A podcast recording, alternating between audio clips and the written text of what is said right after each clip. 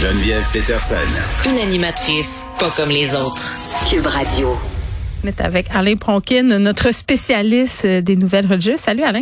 Oui, bonjour Geneviève. Deux sujets aujourd'hui euh, qui ont attiré mon attention. Le premier, euh, quand même, ça se passe euh, en Europe. Là, les évêques de France qui ont reconnu, si on veut, la responsabilité institutionnelle de l'Église dans les agressions sexuelles par les évêques français, là, la qualité systémique de l'affaire. Ouais. C'est même le côté systémique qui est quelque chose, c'est vraiment ancré. Euh, ce qu'on sait pour restituer nos auditeurs dans, dans ce débat-là, c'est qu'en France, ils ont eu une commission d'enquête sauvée, euh, commanditée par tous les diocèses, par toutes les communautés mm. religieuses, et qui a sorti son rapport après deux ou trois ans, où on dit qu'il y a environ entre 200 000 et 300 000 victimes, il y a 3 000 prêtres abuseurs, et c'était vraiment un système. Et ça a fait évidemment une, une tempête, euh, où, moi je dirais aussi importante que celle qu'on a eue au Canada envers les enfants qui sont morts dans les pensionnats. Et, comme dans notre cas, nous, c'est monté directement au pape la production de ce rapport-là. Et évidemment, le pape a dû rencontrer les évêques français. On est arrivé à la conclusion qu'on on, admettait là, que c'est vraiment un système. On sait que le pape avait déjà dit dans un de ses écrits il y a quelques mois, quelques années, il avait dit, écoutez, euh, un prêtre pédophile, on le déplaçait d'une paroisse à l'autre, c'est ce qu'on faisait. Bon, on reviendra pas là-dessus, mais là, on a reconnu que c'était pas juste le déplacer, que c'était systémique, c'était ancré dans leur sang de les déplacer. Et ils continuaient, évidemment, à abuser des, des, des, enfants. Et là, évidemment, les, les évêques ont dit, OK, on l'admet. Quant à moi, je pense que c'est la première fois que les évêques d'un pays vont admettre ce côté systémique. ça se passait ici aussi, là, on s'entend. Oui, mais on a eu juste des excuses. Ben je sais. C'est ça, c'est pour ça que je disais tantôt, euh, il faudrait qu'on suive ça ici parce que j'écoutais euh, un balado là récemment euh, sur le fait que sur la côte nord des enfants autochtones avaient été abusés par des, des prêtres là de façon au français, des ben oui, puis on les déplaçait puis tout ça, ah puis écoute, c'était épouvantable.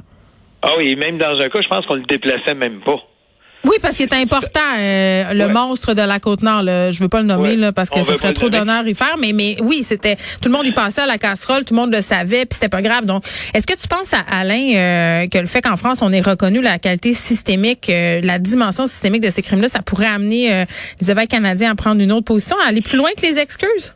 Euh, il va falloir qu'on aille un peu plus loin parce qu'actuellement, on n'a pas de, de, de commission d'enquête comme en France. On a un, juge à la retraite qui mhm. va aller voir dans les dossiers quels sont les cas d'abus, mais juste pour l'archidiocèse de Montréal.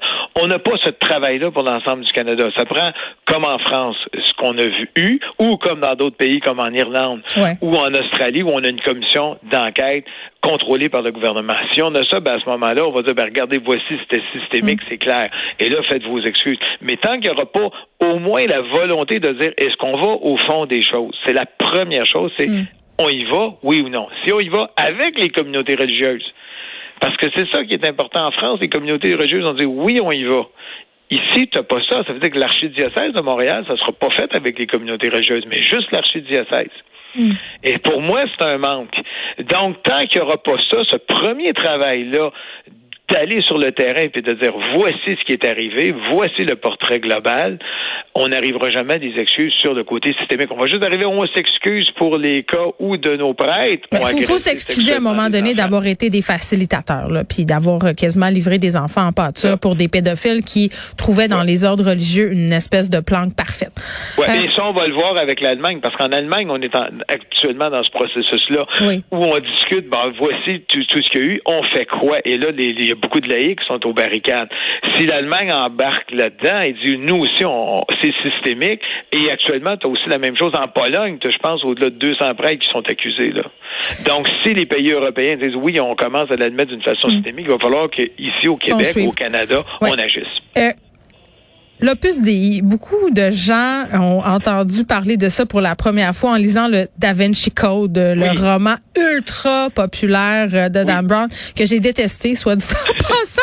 Je l'ai lu euh, dans l'autobus euh, à l'époque entre Saguenay et Montréal et ça a été les cinq heures et demie les plus longues de ma vie. J'ai pas compris, mais j'ai trouvé par contre ce que c'était intéressant d'entendre parler de l'Opus Dei, même si c'était bon parfois très très caricatural. Mais il y a eu un reportage d'enquête qui s'est penché sur ce regroupement-là, cette organisation religieuse. Euh, on, va l'aborder tous les deux, euh, Alain. C'est quoi premièrement l'Opus Dei là, parce que c'est pas exactement ce qu'on retrouve dans le Da Vinci Code là? Ouais, mais c'est vraiment pas ça. L'Opus c'est quoi? C'est euh, monsieur, monsieur, ben c'est maintenant il a été canonisé. C'est José Maria Escriva de Balaguer, au, euh, qui est qu'on dit Saint euh, José Maria, qui a dit qu'il y a eu un appel de Dieu pour créer mm. euh, l'Opus Dei, l'œuvre de Dieu. Et cet appel-là, c'est vrai que c'est comme des cathos extrêmes qui qui, qui, qui se font des pénitences là?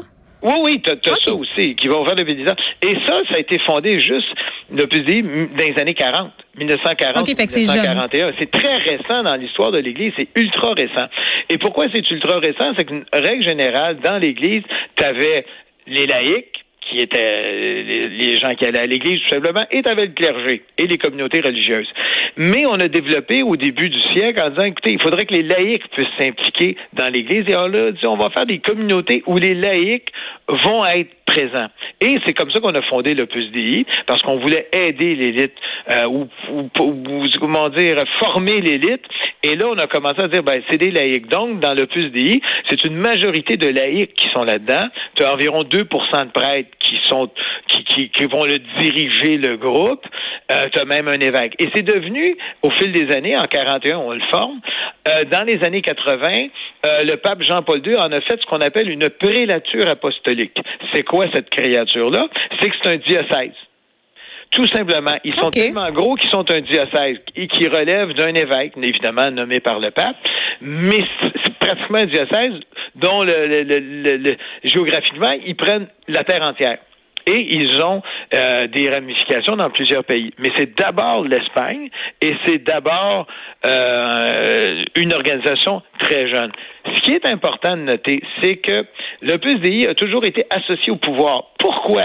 Parce qu'on sait qu'il y avait plusieurs ministres euh, dans le gouvernement de M. Franco qui étaient membres de l'Opus Dei. Et ils, étaient, ils ont aussi appuyé beaucoup le régime du général Pinochet au Chili. Ah. Donc, on, voit un petit peu deux dictatures et il était associé à ces régimes-là. Et c'est ce qui a donné naissance au fait que les gens disent faut faire attention à cette Mais, mais là, pourquoi on parle d'eux, là, là? Pourquoi on parle d'eux? Parce qu'il y a un reportage où il y a un monsieur Vincent Durocher qui était membre de l'Opus Dei. Euh, c'était ce qu'on appelle dans le jargon un numéraire. Ça veut dire quelqu'un qui fait un vœu de pauvreté, chasteté, obéissance. Un peu comme dans le temps quand on avait les gens qui rentraient dans la communauté religieuse, que ce soit des hommes ou des femmes qui devenaient des religieuses ou des religieux, des frères, qui faisaient des vœux de pauvreté, chasteté, obéissance. Et lui a fait ces vœux-là dans l'Opus Dei. Il environ 20 de ce qu'on appelle les numéraires sont, sont comme, moi j'appelle ça des religieux, mais c'est vraiment des numéraires parce qu'ils gardent le côté laïque. Et lui dit qu'il est resté là 30 ans, qu'on lui prenait tout son salaire et qu'il a été victime, en somme, d'abus euh, psychologiques quand il était là. On l'a manipulé, on l'a exploité.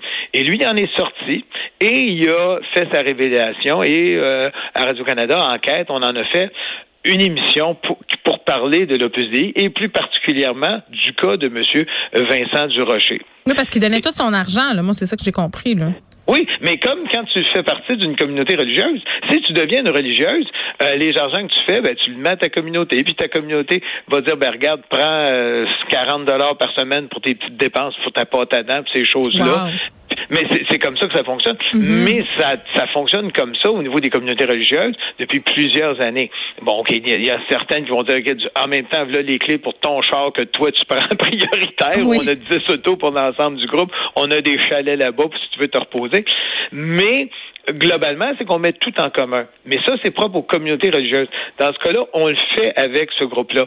Mais, mais, on se méfie quand même, c'est ça. On se méfie de l'Opus Dei. Bon, tu dis il y a des liens avec des dictatures, puis ça fait peut-être partie de l'histoire, mais le fait qu'on on sorte cette impression que c'est une organisation secrète qui fait euh, un peu euh, les bases œuvres pour le Vatican et tout ça. Pas vraiment, non. Non, ça, c'est à cause du roman de Dan Brown. C'est à cause de Dan Brown, c'est pas vraiment ça. Mais juste pour te donner une idée, Geneviève, tu as le, groupe Famille Marie-Jeunesse, qui est un groupe similaire. Ben, il y a un recours collectif qui vient d'être accordé par la Cour supérieure du Québec parce que on aurait abusé physiquement, spirituellement ou psychologiquement de membres de cette communauté-là. Il y a un recours collectif qui a été ouvert. Donc, la Cour va reconnaître ça d'une certaine façon. Mais plus loin que ça, Geneviève, même au Vatican, on le reconnaît. On le reconnaît pas du côté, évidemment, de l'Opus Dei, mais euh, celui qui est responsable des, des communautés a dit, écoutez, dans les nouvelles communautés récentes, fait que là, on peut voir euh, comme, comme famille Marie-Jeunesse, ça. On a développé des des on a développé comme une certaine forme de de secte parce qu'on est taxé sur le, le, côté mystique souvent du fondateur. Et on le reproche à ces communautés-là et tellement qu'on dit maintenant une fois qu'on a fondé une nouvelle communauté ben au bout de dix ans ben le chef tu peux plus être là. Faut le remplacer par un autre pour justement éviter qu'il n'y ait pas des, de l'abus puis euh, des, dérives parce qu'on a vu ça évidemment ah, les dans plusieurs ben c'est ça il y, en a eu il y en a eu beaucoup là on pourrait en parler euh, Des nouvelles communautés, ouais. Oui, e, exactement. C'est fascinant. Tout ça très intéressant, euh, Alain. Merci beaucoup. Ben, bienvenue, Geneviève. Bye bye.